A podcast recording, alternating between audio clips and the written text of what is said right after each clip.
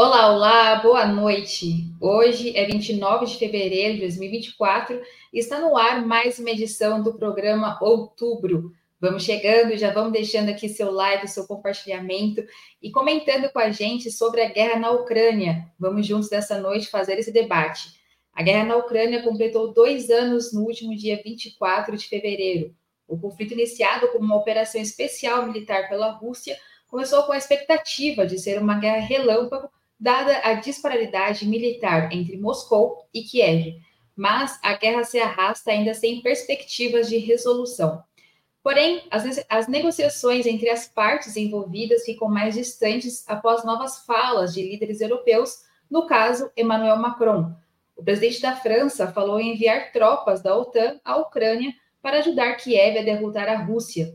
A Rússia criticou a declaração, inclusive o presidente russo falou que essa escalada levaria a uma ameaça de um conflito com armas nucleares. Qual será o caminho para o fim da guerra na Ucrânia? A Rússia controla o conflito? Putin sairá vencedor? Para responder a essas e outras perguntas, Outubro recebe hoje Hugo Albuquerque, publisher da Jacobin Brasil, editor da Autonomia Literária, mestre em Direito pela PUC São Paulo, advogado e diretor do Instituto Humanidade, Direitos e Democracia. Vanessa Martina, jornalista, mestre pelo Programa de Integração Latino-Americano ProLanda USP, editora da revista eletrônica Diálogos do Sul. Ana Prestes, cientista social, mestre e doutora em ciência política pela Universidade Federal de Minas Gerais, analista internacional e estudiosa da história do ingresso da mulher na política brasileira. Em nome de Opera Mundi, cumprimento os três convidados e já passo a nossa primeira pergunta. A primeira pergunta eu gostaria de começar falando, é, questionando vocês de qual o panorama uh, dessa guerra que completou esses dois anos no último dia 24 e perguntando já se está longe do fim essa guerra na avaliação de vocês. E eu começo com o Hugo.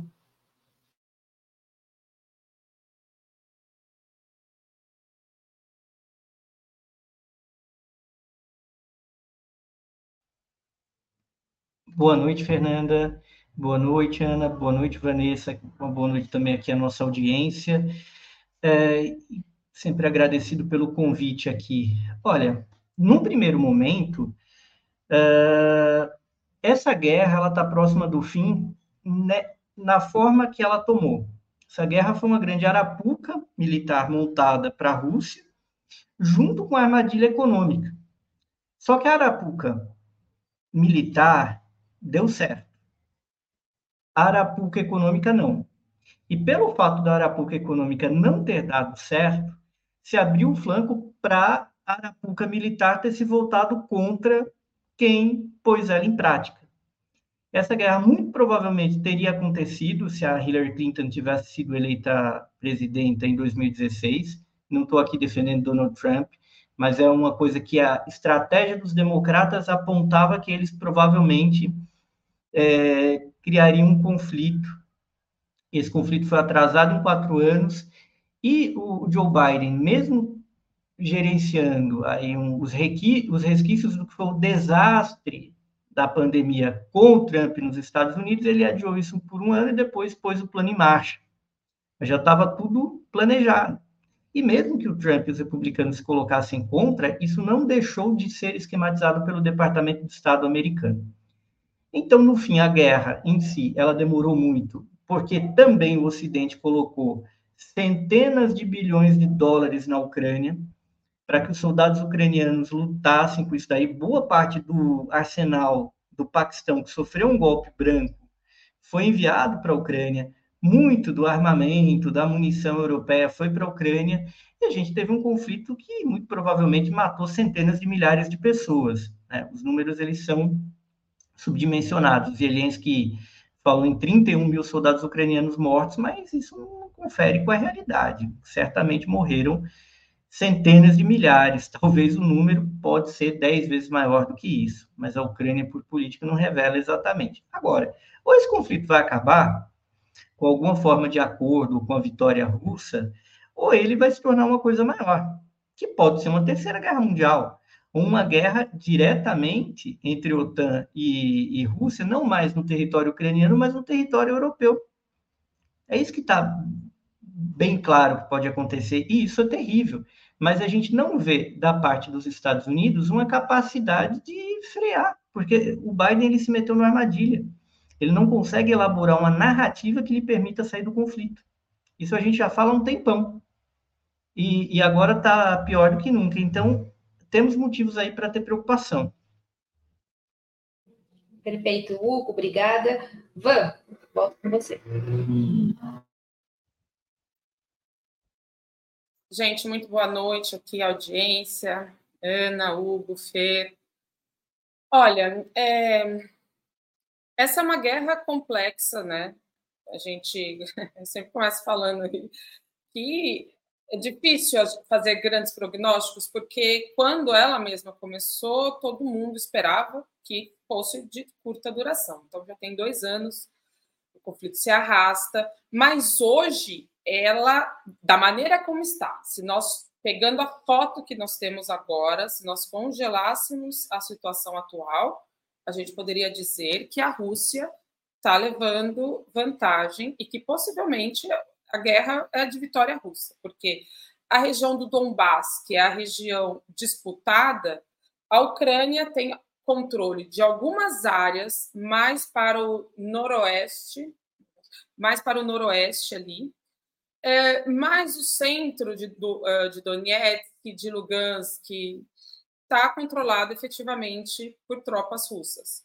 Hoje, inclusive, na, na verdade, na segunda-feira, é, a Rússia conquistou mais uma localidade, que é a de Lasto, Lastotkino, algo assim, é, que está próxima da Avdivka, que foi conquistada recentemente, uma localidade muito importante, sim, para é, principalmente para a questão de logística.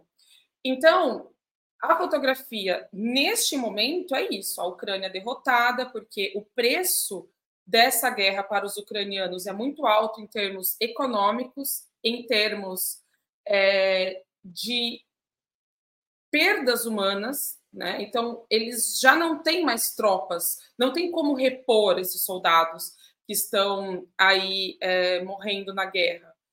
Inclusive, recentemente, homens maiores de 50 anos passaram a ser. Não é convocado, é um passo antes de ser convocado. Eu não sei exatamente como é que funciona essa coisa do alistamento, mas um passo antes de ser convocado, eles são, sei lá, chamados, consultados, algo assim. No indicativo de que possivelmente eles vão ter que recorrer a essa força também. Os soldados estão muito cansados, né? E é isso. E, e, a moral, o moral da tropa já não existe. Então, agora isso é como está, né? Isso é como está neste, neste contexto, sem considerar a ação da OTAN, sem considerar a entrada de novos atores nesse nesse conflito. É, sobre estar longe do fim, eu diria que mantendo-se as condições tais como estão hoje, ela está mais próxima do fim hoje do que em qualquer outro momento. Ou seja, eu acho que sim, a gente caminha, se tudo continuar assim, caminha para que a Rússia conclua não muito, não em tanto tempo mais para frente, os objetivos que tinha quando começou essa, essa intervenção. Obrigada, Van. Ana, quero te ouvir também. Obrigada, Fernanda. Boa noite para todas, todos. Boa noite, Hugo. Boa noite, Vanessa. Todo mundo que está nos acompanhando, que ainda vai nos acompanhar no programa gravado. Eu coincido muito com uh, as reflexões tanto do Hugo, tanto do Hugo, desculpa, barulho aqui em casa, tanto do Hugo como é, da, da Vanessa. Quando essa guerra ela tinha todas as possibilidades, primeiro de nem ter acontecido, e, e depois ela tinha todas as possibilidades para ter sido muito mais breve. É, a, a, essa, a resolução desse conflito ela poderia ser muito mais breve, não fosse por uma decisão muito. É, uma, uma, uma, deliberação mesmo, principalmente dos Estados Unidos é, e da OTAN, de sustentar e fazer sustentar é, a sua posição com relação ali à Ucrânia e transformar essa guerra numa possibilidade de desgaste da Rússia, em um momento é, em que o mundo começa é, a, começa a consolidar uma transição né, para um, uma outra configuração, muito diferente daquela configuração do pós-Guerra Fria, do, do, do, do, final dos anos 90, início dos anos é, 2000 porque você tinha um excelente chanceler, eu considero até hoje um bom chanceler, né, o Lavrov, porque o chanceler bom é aquele que não deixa que uma guerra aconteça, né, que consiga, consegue fazer com que as, as soluções venham sem é, a guerra, mas você tinha um, um excelente chanceler, você tinha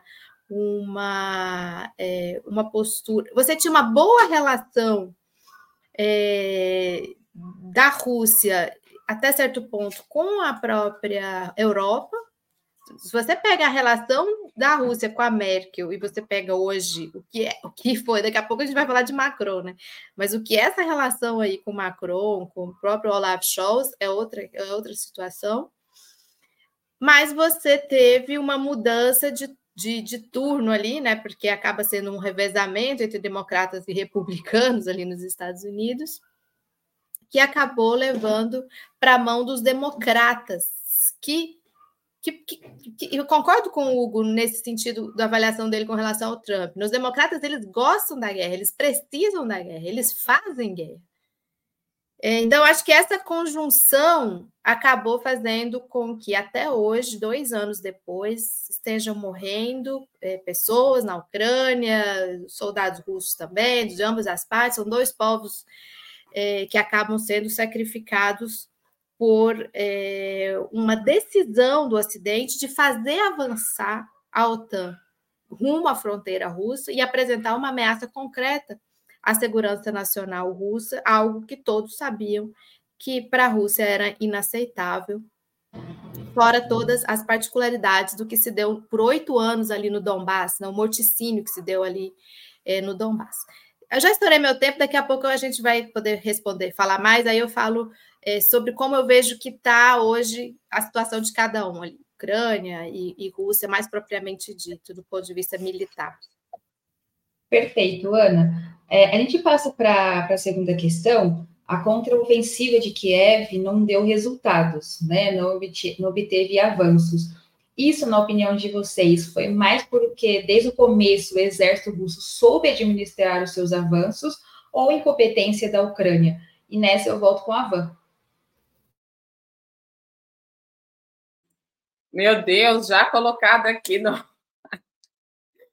que difícil. Um...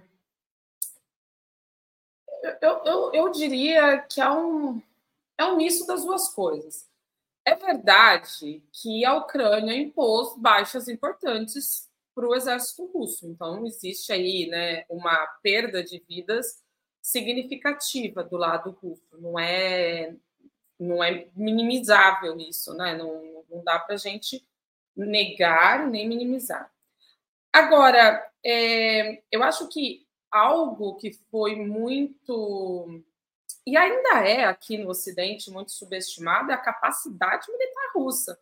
No pronunciamento que fez a, a Duma, né, o, o, acho que foi ontem, o Putin deu ali, trouxe um panorama da questão militar russa muito importante, sinalizando que eles estão vindo com força total é, nesse, sei lá, não sei se a gente pode chamar de uma, um rearmamento russo, mas enfim, mas, é, a Rússia está aí com uma grande capacidade bélica. E a verdade também é que isso para a Rússia, eu sei que isso é bem polêmico o que eu vou dizer agora, mas este episódio para a Rússia não é uma guerra. O que eu quero dizer com isso? Se fosse uma guerra, a Rússia estaria indo com aviões, com drones, com, enfim, todo o seu exército e toda a sua força e sua capacidade. Não é isso que está acontecendo. A Rússia tem sido comedida, tem evitado morte de civis. Então, é um tipo de cuidado que numa guerra, enfim, você tem menos, vamos dizer assim, né? Você tende a utilizar toda a sua capacidade militar e fazer todo esse enfrentamento. Com relação é, a isso ainda, né? E sobre como a Ucrânia está, né, incompetência ucraniana, é sabido, não sou eu que estou dizendo, são organizações internacionais que colocam o quanto a Ucrânia é, é um país tomado pela corrupção. Essa corrupção, essa corrupção ucraniana, somada com a incapacidade do Zelensky porque ele é muito bom de fazer propaganda, ele é um ótimo garoto propaganda, realmente, mas ele tem uma verdadeira incapacidade administrativa, né, para um, um episódio tão importante como esse. É, nesse cenário, então, eu, eu diria que é um pouco das duas coisas, né? Mas a Rússia, novamente, apesar dessas baixas, apesar disso que eu estou colocando, parece que tem vantagem, né? Então, como eu disse anteriormente, então parece que sendo essas as duas opções, eu tendo que escolher uma, eu apontaria mais é, a administração russa, que tem jogado muito com o erro ucraniano, né? Tem, tem jogado muito com o erro ucraniano. E aí, algo que é bem interessante, é, eu vou pedir para o José, por favor, voltar ao vídeo que estava passando. Esse vídeo ele mostra a, as tropas russas chegando em Lastotkino, não sei falar direito, mas é, e mostra como está a região lá, né? Isso é em Donbass, né? No, é no é em Donetsk, perdão, é no Oblast de Donetsk.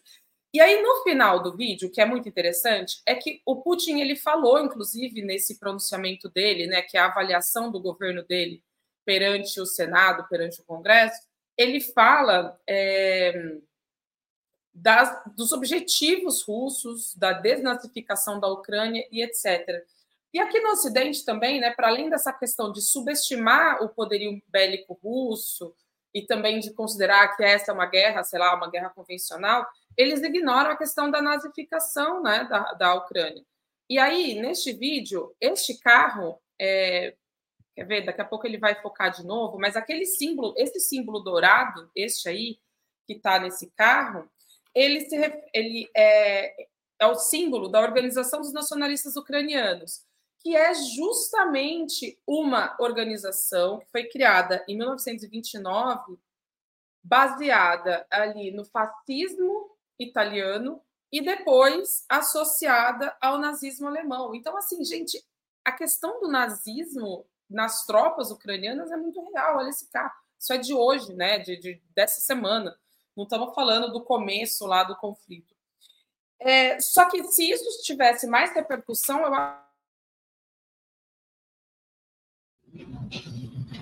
Eu acho que a Vanessa teve um problema de, de conexão. É, vou tentar, vou passar para a Ana e a gente tenta voltar com a Vanessa para que ela possa concluir a fala dela. Ana, estou com você. Tem dois momentos que eu acho é, interessantes é, durante ao longo desses dois anos de como o, o Ocidente inflou é, a opinião pública, a, é, o ânimo geral, inclusive da avaliação das pessoas sobre o que estava acontecendo na Ucrânia. Uma é o cerco econômico. Então, acho que todo mundo lembra que todos os jornais, toda a imprensa falava assim: agora a economia russa vai parar, vai parar, vai cair o sistema SWIFT, vai, é, vai vão tirar todas as empresas e começar a sair as empresas. E isso acabou na prática não se demonstrando. A economia russa ela teve um, um, um momento de alta desvalorização do rublo e tudo, mas ela acabou se recuperando e, e, jogou um papel importante. Hoje a gente fala de, de desdolarização no âmbito do BRICS, tem muito a ver com esses últimos dois anos aí e com as, as, os, os, novos mecanismos eh, que estão sendo buscados de, no comércio exterior, no crédito e tudo mais. E o outro é essa questão da contraofensiva é, de Kiev. Acho que também todo mundo aqui lembra, a gente, a gente acompanha bastante essa, essa questão.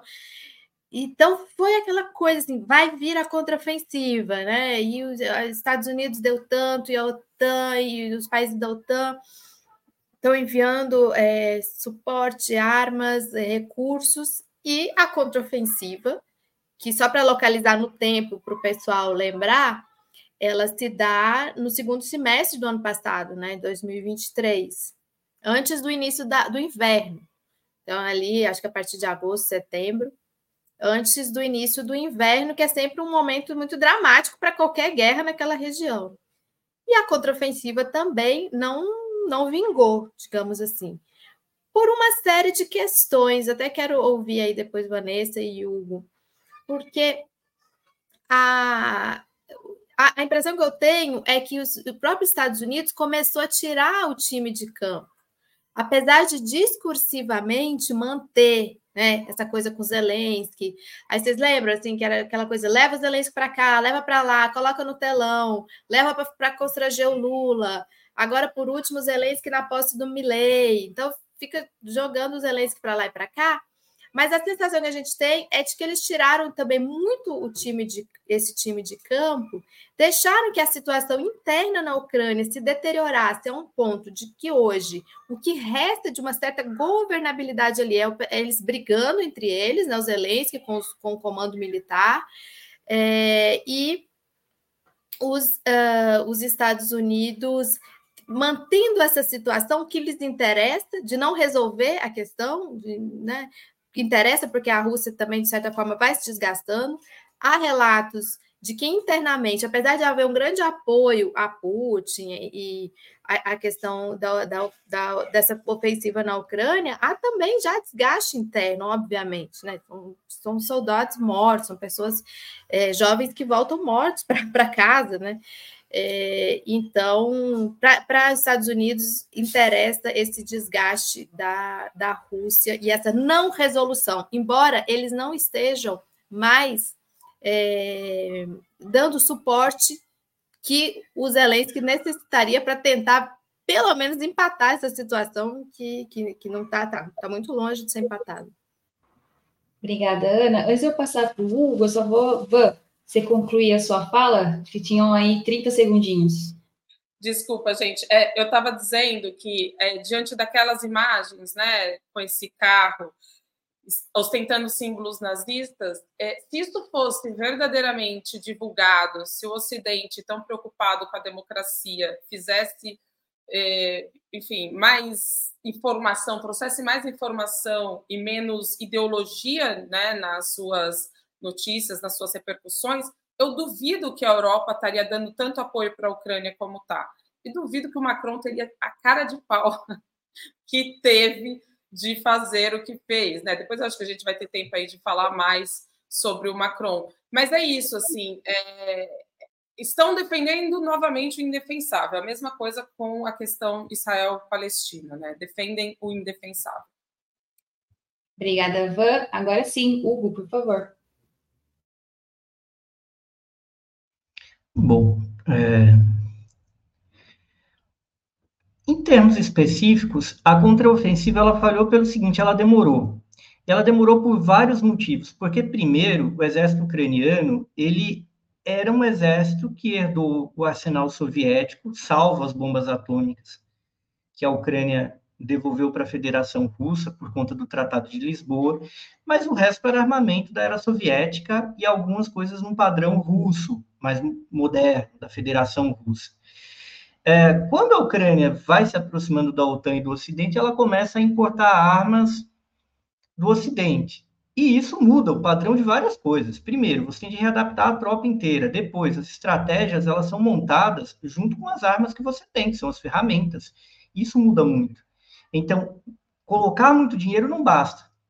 Eles colocaram dinheiro tinham de treinar as tropas e readaptar os comandantes. Mais fácil é, em tese, readaptar o praça que vai combater. Mas o oficialato, que é formado numa doutrina militar, baseada em outras armas, e uma outra doutrina militar também, precisou simplesmente ser readaptado da noite para o dia. Isso não aconteceu. Os russos, eles tiveram uma incursão aí, quando a ofensiva deles falha, eles perdem territórios ali, quando estavam lançando uma ofensiva que falhou contra Kharkiv, ou Kharkov, em russo, houve uma substituição do comando russo. E, uh, inclusive, o general que entra, que caiu em desgraça porque há quem diga que estava envolvida naquele complô lá do grupo Wagner, ele, basicamente, o general Armagedon, como ele era chamado, ele basicamente convenceu Putin a recuar as linhas e montar uma defesa para garantir aquilo que a Rússia tinha conseguido assegurar o controle. Então, a Ucrânia levando muito tempo para contra-atacar e a Rússia basicamente se colocando numa posição defensiva muito sólida, fez com que a contraofensiva fosse um fracasso. Inclusive, muita gente em Washington, como o veterano jornalista Seymour Hersh, o Hersh dizia, isso vai dar errado, e muita gente em Washington achava que ia ter um contra-ataque, o contra-ataque do contra-ataque russo até mais rápido do que aconteceu. É, os ucranianos, eles queimaram muito armamento e se esgotaram. E eles não tinham muito um plano depois que a contraofensiva deu errado. Agora tem um outro fator que está incidindo agora, que a Reuters declarou. Todo mundo riu da Coreia do Norte, né? Mas a entrega de armas e de munição e de bombas simples para a Rússia foi massivo. Isso está fazendo a diferença numa guerra como essa, que é um gasto de artilharia de um lado e do outro, e ninguém tem uma indústria capaz de repor isso, nem o Ocidente nem a Rússia. Por isso que essa guerra, em alguns momentos, ela entrou em slow motion. E por isso que a Rússia está conseguindo acelerar agora. É, do mesmo modo que a Ucrânia contra-atacou a Rússia no primeiro momento, uma muito pouco falada, é, é, muito pouco falado recebimento do arsenal paquistanês, que está ligado com o golpe que rolou lá no Paquistão. Aliás, está rolando. Sim, perfeito. Hugo, a, a comentou a questão do, do Macron e passamos a essa pergunta. O Emmanuel Macron, presidente da França, falou aí, sugeriu que para ajudar a Ucrânia, derrotar a Rússia, dar esse fim aí à guerra, enviar tropas da OTAN à Ucrânia, o que foi rechaçado pela comunidade europeia e também criticado pela Rússia. Macron subiu o tom nessa declaração essa escalada é sugestiva? O que, que Macron quis com essa declaração, Ana? Olha, sinceramente, eu, tô igual o pessoal do chat aqui que tá, tá esperando a resposta da Vanessa para essa pergunta. o Macron, não sei para que plateia ele estava jogando, ele estava jogando para alguma plateia, porque é algo. De não, não, não, não, não encaixa com o que com que está rolando ali na, na Europa, né? Um, um, na verdade, um desgaste após dois, dois anos é, que, que se abateu sobre a própria população europeia, né? O encarecimento é, dos alimentos, a questão é, da energia, é, o custo de você é, sustentar é, essa via, né, a, via da guerra para a resolução é, dessa situação. Então foi não, não à toa, ele não, ele não combinou, inclusive, com os colegas, né? Porque logo na sequência a fala do Olaf Scholz ela foi bem né, diferente, de que não está previsto o envio de, de tropas, é, lá, lá para a Ucrânia, o próprio eh, secretário-geral eh, da OTAN. E uma coisa que eu achei muito interessante na fala do Macron, ele cita cinco formas de, eh, que, de que a Europa, a Europa deveria, acho que a OTAN mesmo ele fala, né, ajudar na resistência e na contra, possivelmente aí uma contraofensiva ucraniana, né? Então ele fala fala de cyberguerra, ele fala de posicionamento. É, até ele fala assim, posicionamento de forças não militares, não entendi isso muito bem, mas fala não militares na fronteira com, com, é, com a Bielorrússia. É, ele dá lá umas cinco, uns, uns cinco é, indicações de, de frentes, de, é uma aposta na guerra, e, mas aí, logo na sequência, ele fala é, de é, busca de negociação.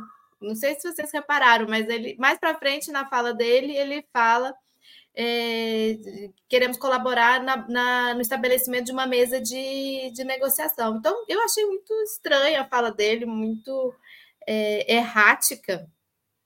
E, e, e ela, ela, ela oscila, né? Essa posição dele oscila, porque vocês lembram que no começo ele chamou para ele uma responsabilidade de, até de, de ser o interlocutor na Europa, é, sub, meio que substituindo o que era a Merkel anteriormente, né, a grande porta-voz da Europa. Então, chamando para ele assim, eu, eu vou ser aquele que vai é, que vai se responsabilizar pelo, pela interlocução, pelo para a busca de, de uma solução para esse conflito. Inclusive, a vitória eleitoral dele, é, que a gente analisava, lembra? A gente analisava no Roda Mundo, analisava aqui no, no Ópera, a eleição na França, que foi em março, né? É, a, a, a, acontece a, a entrada na Ucrânia em fevereiro, se deve muito a essa projeção também que ele fez, o próprio papel dele ao, diante desse, dessa guerra, não, desse conflito, dessa operação especial, seja lá como for o nome que se dá a partir de, da perspectiva que se tem. Obrigada, Ana. Hugo? Tem até uma imagem que eu pedi aqui, Zé Igor, para colocar, eu acho que eu posso compartilhar ela. Isso aqui é importante para a gente entender a fala do, do Macron, está na, na Wikipedia. A ideia desse é, gasoduto maior, que esse traçado vermelho aí, que sai da Nigéria, atravessa o Níger, cai na Argélia, se junta com outros gasodutos, era o quê?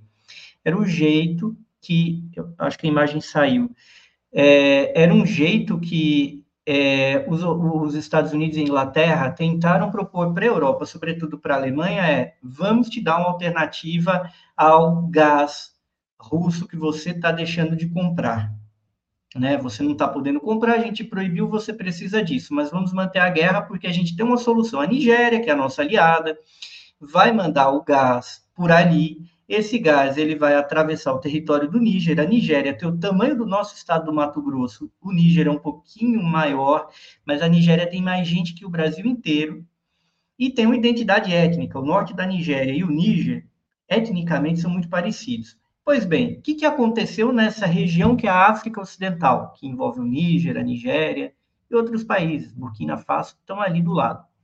Vários levantes militares nacionalistas e praticamente frustraram esse plano do gasoduto transsaariano. Quem que agiu? Quem que triangulou isso?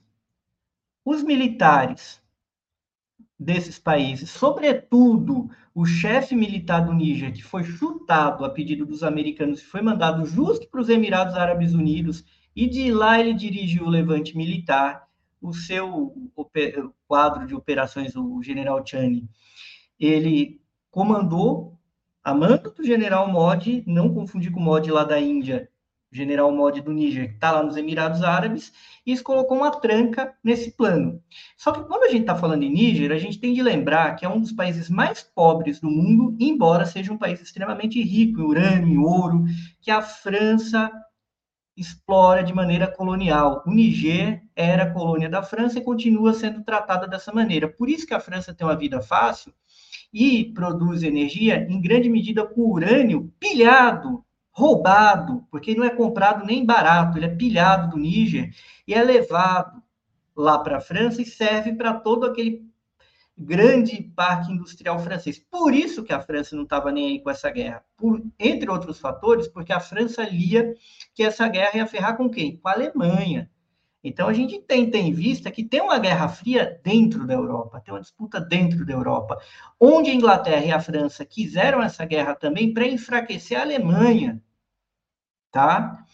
E esse gasoduto foi um jeito que os americanos falaram: não, a gente vai dar um jeito. Agora, com a história do Niger, acabou. A Nigéria não vai fazer esse gasoduto porque ela, ela pode estourar numa guerra civil. E a gente está falando de uma guerra civil num país com 230 milhões de habitantes no território do Mato Grosso. Então vai ser uma tragédia humanitária que vai fazer é, Palestina, Síria, Ucrânia, tudo isso aí parecer um passeio no parque. Logo, o presidente da Nigéria, que é um cara vendido para o ocidental, falou: não vou. Só que por que, que o Macron está falando e está propondo negociação?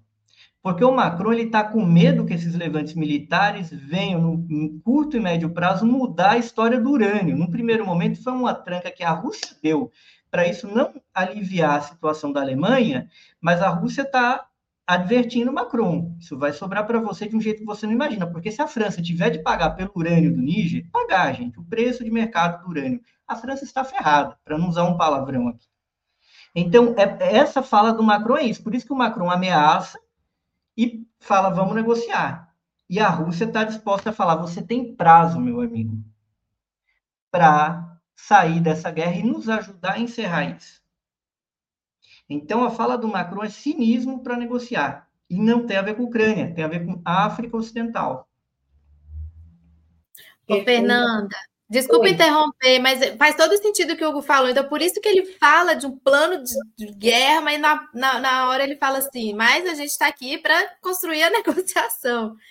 E lembrar que a Fernanda e a Vanessa, que quando a gente discutia, falava da, da, da situação no Sahel, né, lá na, uhum. Níger, Burkina Faso, tal. A gente falou muito sobre essa questão, né, da, dessa, dessa infraestrutura e do desespero da França, né, de perder esse espaço colonial. Sim, sim, Ana, perfeito. Colocação do Hugo muito pertinente. É, eu fecho essa rodada com a Van. É, isso, essa, essas observações do Hugo realmente nos ajudam a entender, porque sem esse, sem esse quadro que ele traça, parece que o Macron só estava querendo arrumar assunto, arrumar assunto porque estava sem nada para fazer, a França está muito tranquila. Aí ele falou: como eu chamo a atenção da mídia mundial? Vou fazer uma conferência sobre a Ucrânia aqui na minha casa. Aí eu falo uma bobagem gigantesca que ninguém vai concordar, mas todo mundo vai falar meu nome, aí eu vou aparecer de novo na mídia. É, Agora, o que é interessante dessa, dessa questão do Macron é que imediatamente, imediatamente todos os atores, todo mundo envolvido correu para dizer não, não, não, não, não, não, não, não, não, ninguém vai participar disso. Isso uh, está fora de cogitação. E, e o Putin dobrou a aposta. Falou, ok, então qualquer ação dessa é uma declaração de guerra da OTAN contra a Rússia, e isso vai ter medidas da Rússia. E também nesse discurso é, super interessante que o, que o Putin dá, ele fala justamente é, de como o Ocidente está tentando jogar a Rússia para essa, esse conflito nuclear. Né? Então, está tentando trazer a Rússia para uma guerra efetiva, porque, como eu falei anteriormente, esta operação não é considerada pela Rússia como uma guerra. Essa operação é uma operação militar especial para a Rússia. Agora, levar a Rússia para uma guerra tem outras consequências.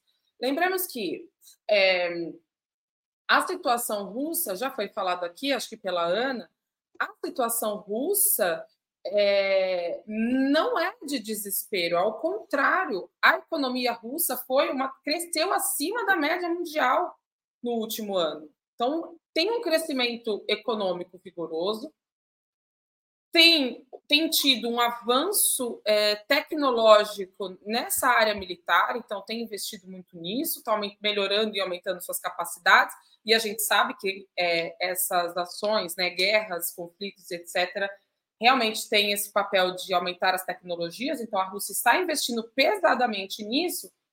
É, e aí, assim, algo também que o Putin compreende e que eu acho que, enfim, que eu, que eu entendo também nessa fala do Macron, que é essa tentativa de trazer a Rússia para um atoleiro maior e forçar essa, essa militarização, da, é, digamos que uma militarização mais desesperada da Rússia por medo de uma ação da OTAN eventual, de forma a desestabilizar, que é o que ele coloca, né? Que foi o que aconteceu com a União Soviética. A União Soviética foi levada para uma corrida armamentista que acabou minando ali a economia, é, a economia do país e, enfim, e aí acabou como nós sabemos.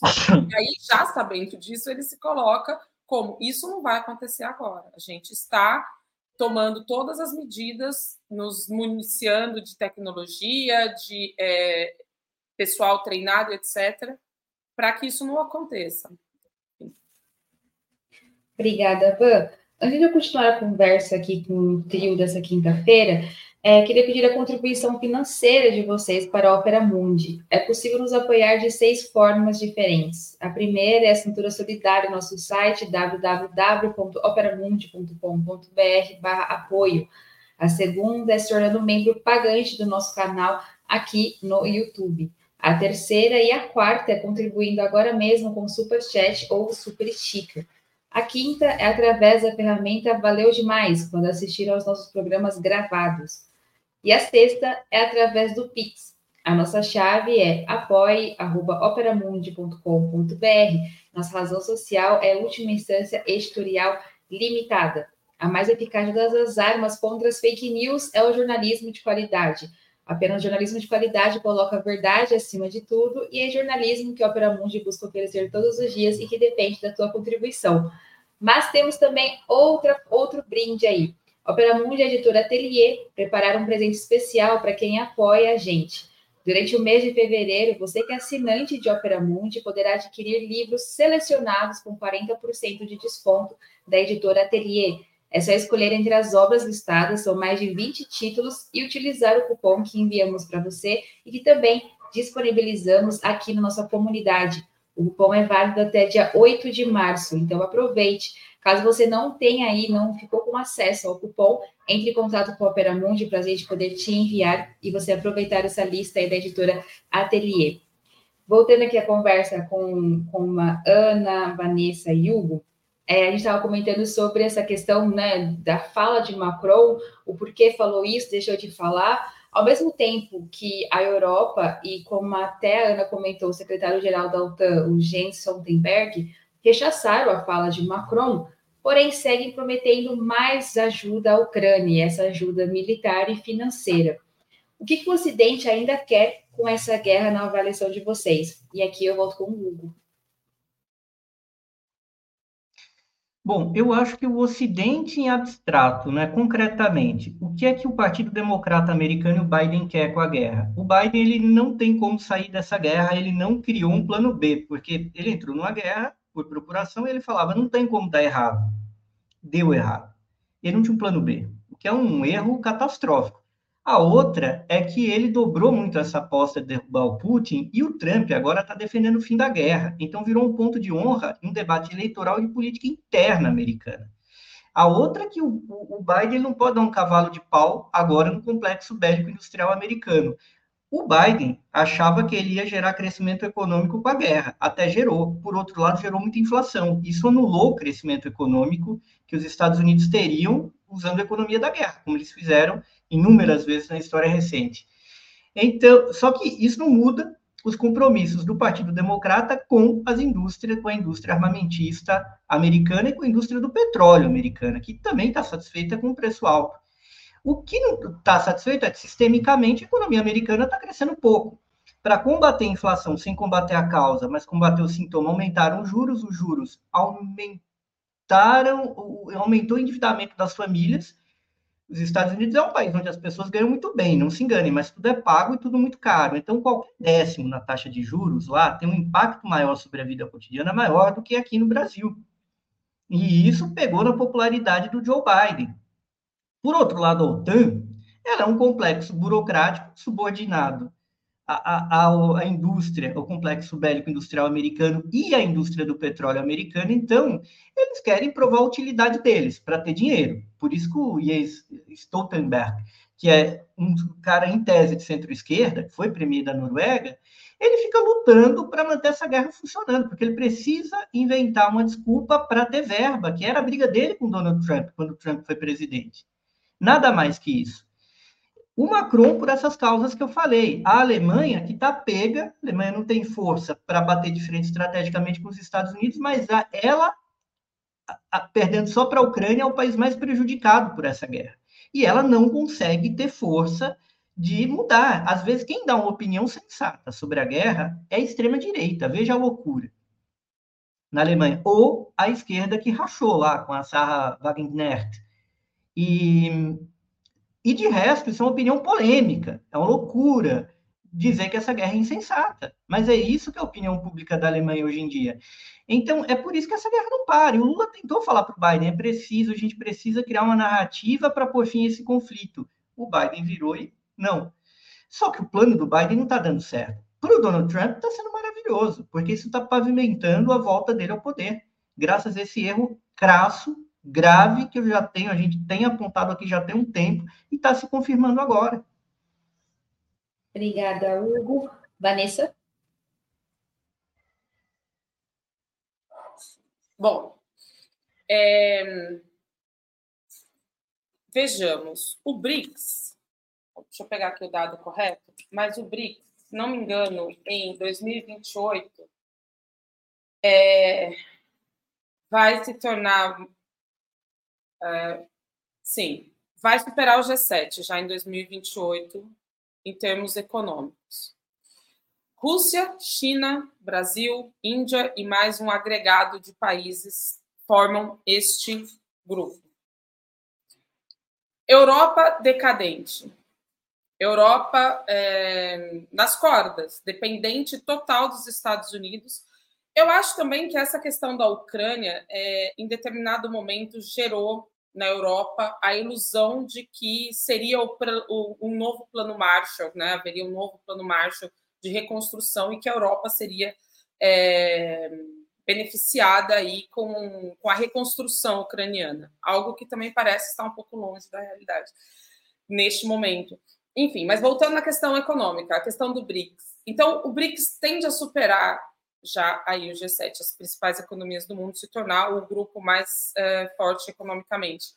Diante disso, de, com a Europa totalmente nas cordas e os Estados Unidos é, aí em, ple, em, franca decadência da sua hegemonia, um governo dois do Joe Biden, o que, que a gente pode esperar, né, se, se isso se concretizar? A continuidade desse declínio, já respondendo a pergunta, a continuidade desse declínio americano. Então, me parece que, ademais das hipóteses muito pertinentes colocadas, trazidas pelo Hugo, eu acho que essa questão é, diretamente econômica também tem muito, tem, ainda pesa muito.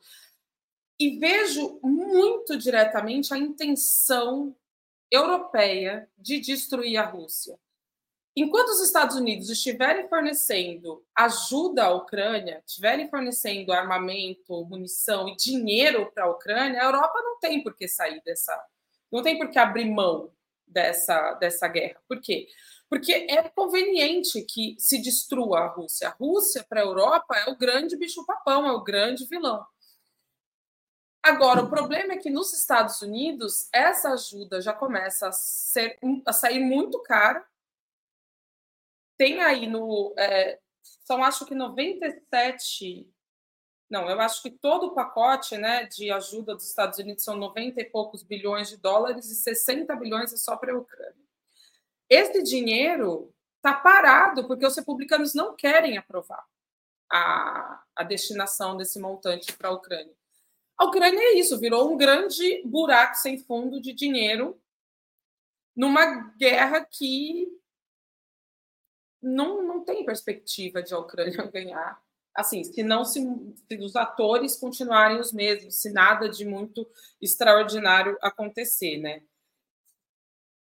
É... E eu acho também que a, própria o desgaste que isso tem dentro da própria Europa, eu acho que as pessoas já não estão comprando tanto essa, esse discurso, essa guerra pelo valor de face, né? Pelo ah, nós precisamos lutar, é, nós precisamos salvar a Ucrânia, precisamos defender os pobres ucranianos, porque também tem saído muito caro para a população, para a população europeia. E isso não, não me parece que, que a Europa consiga manter essa situação por muito mais tempo, embora tudo indique que os líderes vão fazer isso enquanto tiver dinheiro dos Estados Unidos jorrando para o lado ucraniano. Obrigada, Van. Dona Ana Prestes, eu fecho essa com você. Eu, eu também eu estou de acordo muito com o que o Hugo falou sobre o que os, os Estados Unidos querem com essa guerra, né? Mais especificamente, do que o Ocidente de uma forma geral, como a gente costuma falar. Primeiro, que eles não podem, eles não vão recuar, não, não, não, não, não parece que vai haver nenhum gesto no sentido de buscar uma mesa de negociação, eles precisam desse. Eles precisam sustentar essa figura é, do Putin e, e conseguir e, e, continuar desgastando né, essa figura que é o Putin. É, porque para os democratas sempre esse esse discurso ele é muito importante, diz, é, quase que justifica a existência deles no mundo e a liderança dos Estados Unidos, né, como país é, que de um destino manifesto que precisa é, libertar os povos da, da, das opressões e, e, garantir a democracia e os direitos humanos. É, e eles estão sofrendo neste momento de uma profunda contradição interna, e as, as últimas primárias aí no Michigan mostraram isso, um voto de, de protesto nas primárias com relação ao Biden, por conta específica, muito mais de, de Gaza do que da questão ucraniana, pelo que a gente, é, pelos relatos né, que, que existem mas eles precisam manter essa, esse, esse perfil. Depois tem toda essa questão da indústria armamentícia, que o, também o Hugo descreveu aqui, que a gente sabe disso, então você precisa sustentar essas máquinas eh, de guerra para continuar a reprodução uh, desse material bélico para que ele seja absorvido economicamente, ele seja consumido, que isso dá retorno é, econômico e dá retorno político também interno, né? Faz parte dessa teia. Todo o processo de reconstrução da Ucrânia, que já é uma coisa que está sendo, já estão feitos altos negócios é, nessa área, a gente sabe dos grandes fundos que já estão trabalhando, é, tem, tem, tem foto, tem, tem registro das reuniões, inclusive com o próprio Zelensky, e os americanos eles são os grandes interessados também nesses fundos de reconstrução. A mesma coisa com Gaza, aquela questão dos, po dos poços lá de gás na costa, de, né, no, no mar, é, em Gaza, a própria reconstrução, a gente sabe que tem é, uma aliança ali dos Estados Unidos com Israel no processo de reconstrução. Então, é, fecho assim, já passei do tempo, hoje eu não estou conseguindo me ater ao tempo aqui nas respostas.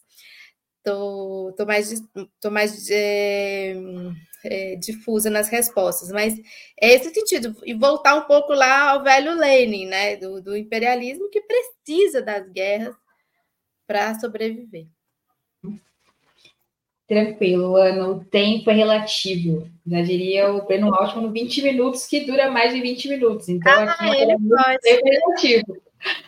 Meus queridos, para fechar esse outubro dessa quinta-feira, é, e falando agora de Vladimir Putin, aquele meme sem tempo, irmão, sem tempo para o Ocidente, Vladimir Putin respondeu a essa declaração do presidente francês, afirmando que um plano cogitado né, de enviar tropas da OTAN à Ucrânia, abre aspas, levaria à ameaça de um conflito com armas nucleares e, portanto, à aniquilação da civilização. Na visão de vocês, o líder russo acertou ao fazer esse alerta ou uma ameaça meio sem necessidade. E nessa eu volto com a Van. Não, sem necessidade, não, absolutamente necessário. Que isso, cara.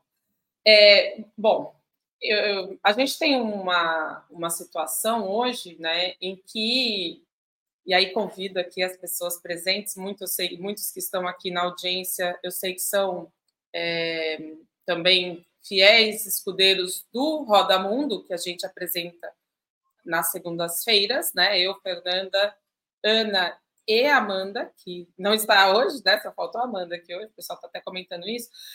É, então, a questão. Ai, meu Deus, o computador está muito louco.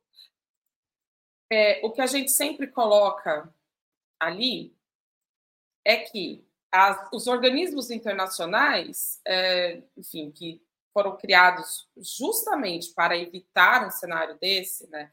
Para inventar, para evitar conflito nuclear, para evitar guerras, inclusive, tudo isso está absolutamente é,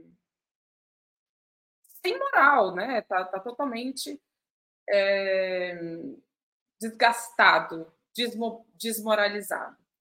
E aí, o que acontece? É, além da questão do Macron e dessa, enfim, dessa, desse grande, essa grande confusão aí que ele armou, o grande a Rússia está sendo também acusada de colocar armas nucleares, de fazer uma, uma, enfim, uma ação para colocar armas nucleares no espaço. E aí o que o Putin diz, né? Que isso é uma estratégia do Ocidente, justamente, para é, para tirar o foco e para trazer a Rússia para esse debate. E aí, quando ele faz este alerta, ele diz o seguinte: eu estou aqui tentando pegar que eu quero citar textualmente. Aqui, ó. É... Não, peraí, oh Deus. Aqui. É... Então, citando Vladimir Putin. Num caso desse, né, toda a civilização ficaria destruída. Por um acaso não entendem isso? Eu estou traduzindo simultaneamente, então vai ficar meio confuso. Se as, se as pessoas é, estão esquecendo o que é uma guerra, as pessoas estão esquecendo o que é uma guerra. Nós atravessamos tempos difíceis durante a luta contra o terrorismo internacional no Cáucaso Russo. O mesmo, está, o mesmo acontece agora na Ucrânia. E aí eles pensam que isso tudo é como se fosse desenho animado. E aí depois ele fala da questão da, da russofobia, né, que é como um racismo e uma superioridade nacional como qualquer outro tipo de racismo e tal. Tá, tá, tá, tá, tá, tá. É... Não seria possível. Claro, e aí ele fala da questão uh, da nova ordem mundial, que não é possível você responder a esses desafios sem uma nova ordem mundial, porque os Estados Unidos o que tentam fazer é, colocar é, a Rússia, né, e não só a Rússia, mas colocar o mundo em um confronto, em um confronto que vai levar, ficou meio confuso aqui, né? Porque tá bem mais um confronto que pode levar ao fim da espécie, ao fim da humanidade. E alguém aqui no, no chat perguntou né, se o Putin estaria só blefando ou se ele poderia apertar o botão vermelho. Não parece que ele queira apertar o botão vermelho, justamente porque sai da Rússia, né? É, esse alerta, porque sai da Rússia a tentativa de desmilitarização da Ucrânia, porque sai da Rússia, inclusive, é, de certa forma, um freio à Europa. Né? Se, se não fosse a Rússia ali, se a Rússia não tivesse as armas que tem, possivelmente ela já não estaria no mapa, porque a Europa tem ali interesses bem sólidos com relação à, à Rússia. Também passei aqui, história eu tenho. Tranquilo, Van. Ana? Hum, tava sem som. Eu, eu, eu, penso que o Putin não fez nenhuma fala que tivesse fora do tom do que ele tem falado ultimamente. É, talvez só essa falta de paciência, né? Ele expressou uma falta de paciência com, é, com, com o Macron, mas não, não vi nada fora do que ele já tem dito com relação a ameaças que venham de uso de armas nucleares. É, e, nesse, e nesse aspecto parece mais é, um nesse aspecto, a, a, impressão que eu tenho é o seguinte: é que no terreno militar é, a, a guerra está bastante aquecida e a ofensiva russa. Se você ficar acompanhando os, os, os perfis que, que, acompanham pelo terreno, né? a tomada de Avdivka e aí todas as outras, aquela região ali ainda no entorno de Bakhmut, toda essa ofensiva, você percebe muito mais movimentação. Nesse plano discursivo, infelizmente, na minha opinião, não há muitas mudanças. Porque, e é por que eu falo infelizmente, na minha opinião? Porque eu acho que o desejável era que, se, que já se partisse para uma negociação, se partisse para uma perspectiva de fim é, da guerra. E nesse sentido, eu queria deixar isso aqui registrado também, porque é muito é muito dramático, é muito sofrido, é muito ruim, e, e, e estou do lado do presidente Lula nesse sentido, de que se perdure tanto é, é, um sofrimento que é um sofrimento para o povo, para os dois povos. Uh, então, infelizmente, não há nenhuma mudança é, no sentido de, de que haja perspectiva de uma negociação próxima. E eu acho que isso é muito ruim. E essas duas falas, hoje, né, 29 de fevereiro, né, justamente nessa semana, essas duas falas, a do Macron e a do Putin, na minha opinião, mostram isso, que do plano discursivo, o tom, talvez o Macron aí, diferenciou um pouco o tom, mas mesmo assim falou ali de ofensivo, mas falou de negociação. É, não vejo que o Putin tenha feito nada que não esteja no, no, no, no habitual dos últimos meses. Perfeito, Ana. Hugo, fechamos com você essa edição. Bom, é, primeiramente eu acho que o Putin ele, o Putin ele colocou que ele precisava colocar que se a OTAN realmente está pensando em atacar a Rússia, é por uma questão de quantidade de tropas de armamento, a Rússia vai precisar se defender pelo menos com armas nucleares táticas. Isso aí não resta a menor dúvida. A Rússia passou por uma desgraça na Segunda Guerra Mundial, onde dezenas de milhões de cidadãos russos foram mortos, e é, a Rússia não vai passar por isso de novo e não tem por que passar. É óbvio que o Putin sabe que é um blefe e que é uma grande besteira que o Macron, que é um presidente extremamente impopular, falou por essa razão que eu expus aqui. Ele está querendo, na verdade, negociar. Mas o, o Macron, ao seu modo, fez igual o Bolsonaro ali, me dá anistia. Peraí, você não foi nem condenado ainda. O Macron subiu no, no, no, no trio elétrico para pedir anistia também. Foi essa besteira que ele fez. E, e, uma coisa grave, porque ele foi muito criticado por todo mundo lá na França. É, completando aí, o que, que a Rússia fez? Por que, que a Rússia andou? No fim, muita gente tem observado a tal da resiliência da economia russa, mas porque a diplomacia russa foi extremamente capaz de resolver um problema que é logístico, o mundo não tinha como parar de comprar produtos da Rússia, teve de comprar de intermediários, o que os Estados Unidos duvidavam era da capacidade russa de criar essa interlocução sul-global para transformar a Turquia, a Armênia, Ásia Central, Azerbaijão, Índia, Arábia Saudita, intermediários, sobretudo do petróleo, mas não apenas a Rússia conseguiu.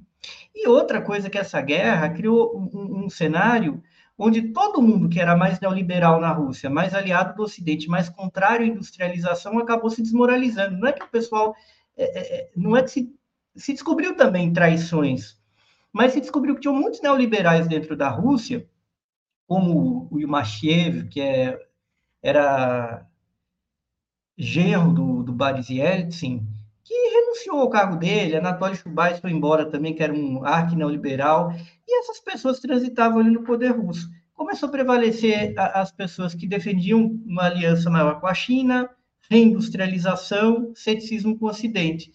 E o Putin aplicou coisas que ele relutava, porque não entendia, porque não tinha conjuntura, porque ele não queria criar um reequilíbrio de forças. O fato é que a guerra levou ele até aqui. E o que, que aconteceu? A economia da Rússia está funcionando melhor do que funcionava antes. Se terminada a guerra, ele fazer uma reconversão industrial dessa indústria que ele botou para funcionar, para fabricar outras coisas, a Rússia vai voar. Entendeu? E era tudo que todo mundo defendia antes.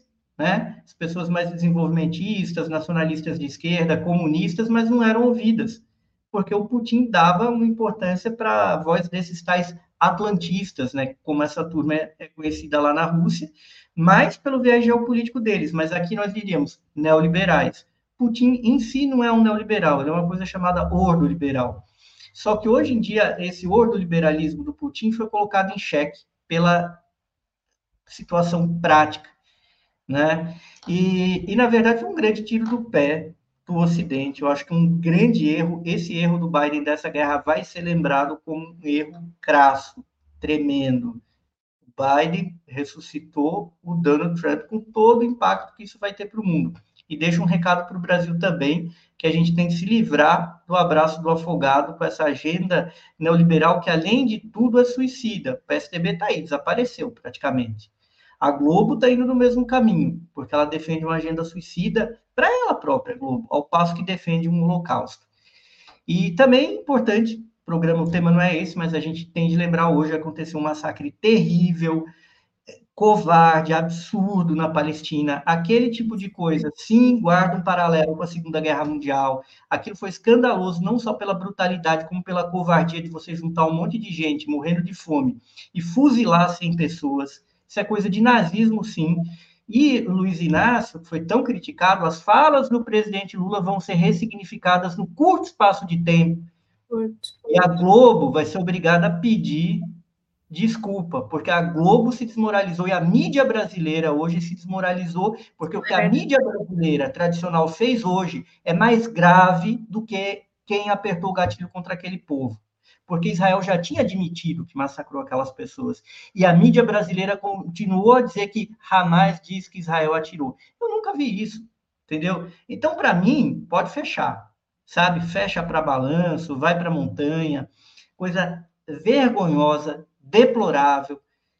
E tomara que os nossos grandes aí generais estratégicos da esquerda acordem.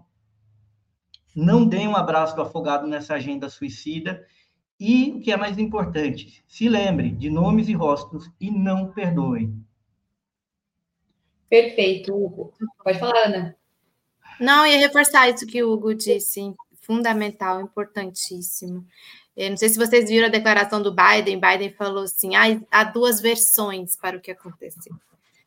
É, é impressionante. E a Globo e a imprensa brasileira comercial está se colocando nesse lugar, realmente. E eu acho também que em muito curto espaço de tempo, o presidente, a fala do presidente Lula, as falas dele vão ser ressignificadas nesse sentido. Sim, com certeza. Ana, é, eu estava até vendo no. Só a gente para a gente fechar o programa, a gente acabou entrando nesse assunto. Inclusive, como a grande mídia é, deixando de lado até relatórios da ONU, relatórios que falam sobre agressão às mulheres, agressões sexuais contra as mulheres palestinas por soldados israelenses, e não foi falado sobre isso também. É um é relatório da ONU de, enfim, de funcionários especiais que estavam, é, né, em Gaza fazendo essa pesquisa independente da ONU e não foi noticiado isso. E eu gostaria de reforçar uh, a vocês que acompanham aqui a Opera Mundi no nosso canal, acompanhar também no site www.operamundi.com.br, que a gente tenta acompanhar e mostrar o que não estão falando na grande mídia e noticiar isso. Inclusive, hoje, esse massacre que o comentou, demos também, relatório da ONU também demos, e estamos de olho sempre para denunciar esse massacre de Israel contra a faixa de Gaza, contra os palestinos. Meus queridos, muito obrigada por essa quinta-feira. Agradeço Hugo Albuquerque, Vanessa Martina, na Prestes, pela paciência, por conversar aqui comigo essa noite. Voltem outras vezes. Muito obrigada à nossa audiência, a todo mundo que está acompanhando. Um abraço especial para o Dário, o cachorro da Vanessa, estava querendo comentar também, querendo fazer uma denúncia contra o governo de Benjamin Netanyahu. Olha lá, é Ópera Mundi Pet. Nesse momento, eu vi que também o, o, gato estava passando ao seu redor durante algumas falas do Hugo. Família Pet então, da Vanessa. É, é o Ópera Mundi. É, é, Ópera Mundi. Ópera Mundi Pet é assim. A gente fala que todos os pets do Ópera Mundi são anti-imperialistas, então eles aparecem todos. pelo bem. Tá aqui, ó, Burkina Faso independente, ó, aqui, ó. Olha, oi, Burkina. Era a Cecília que estava aqui. Ah, o Hugo também tem um gatinho aí que eu estava vendo. A gatinha, né? A Cecília estava aqui.